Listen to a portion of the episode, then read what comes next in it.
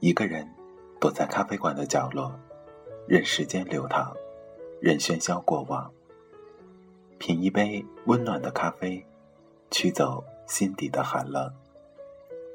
在茫茫人海中，你我擦身而过，可曾记得有一个咖啡馆，我们都曾经驻足张望。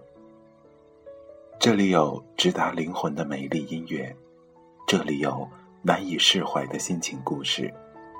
这里是 FM 二幺二七二午后咖啡馆，我是韩宇，我已准备好咖啡和故事，等待着等待着您的光临。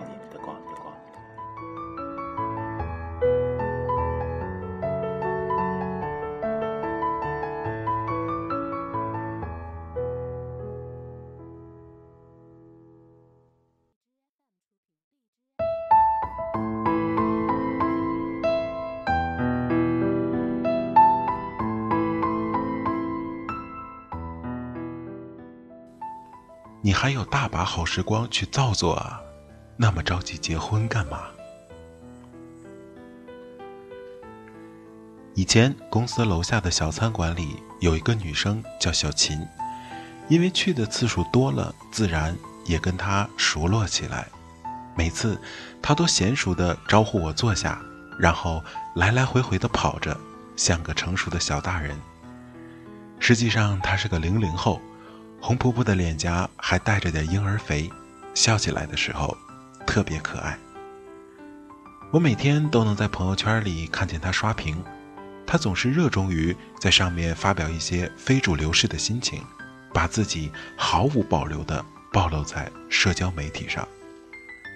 昨天他就晒出了一张裹在襁褓里的婴儿照片，粉嘟嘟的，仔细一看，倒也跟他有几分相似。原来，辞职回老家之后，他在厂里找了一份流水线的工作。阿明是厂里的搬运工，年龄和他相差无几。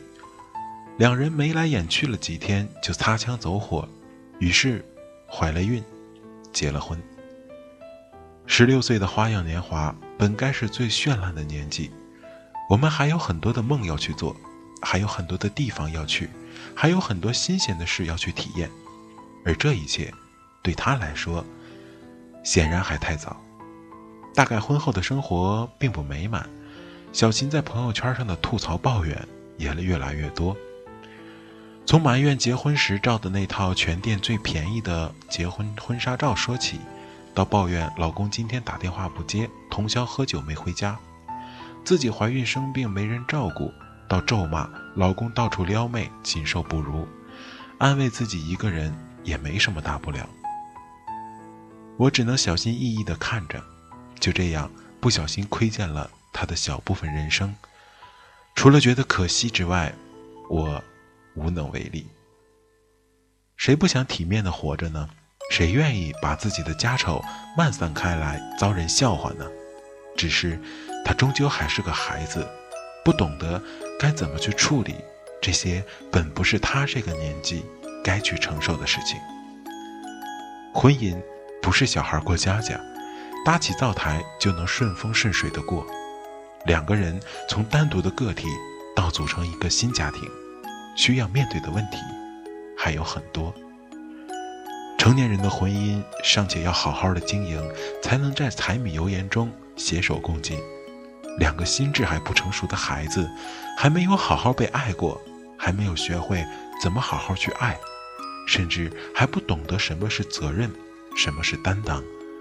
就这么急着迈进婚姻生活，于人于己，无疑都是一种伤害。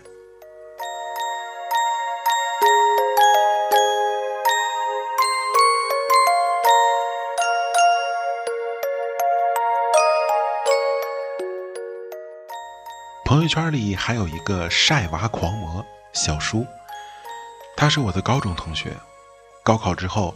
大家都拉着行李离家上了大学，开始了崭新的生活。可唯独听说小叔放弃了上大学的机会，挺着微微隆起的小肚子，选择了结婚。听和他相熟的朋友说，她嫁了当地有钱的人家，老公和她同年，高中还没毕业就被学校开除了。仗着家里有钱，天天跟着群酒肉兄弟花天酒地，没事儿就待在家里开黑玩游戏。小叔倒也过得自在，每天抱着孩子在街头巷尾溜达，跟退休大妈们唠唠嗑、喝喝茶。两人的日常开销花费都是伸手找公公拿。别人都在忙着社团、忙着学习，他在晒娃；别人忙着考证实习。他在晒娃，别人忙着靠自己的双手打拼养活自己，自给自足，他还是在晒娃。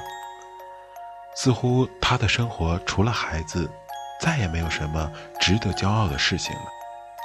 在那个最该充实自己的年纪里，他选择了提早过上退休般的啃老生活。经济不独立的两个成年人，靠着啃父母的老本过日子，草率地组建成了一个新的家庭，这本身就是极其不负责任的行为。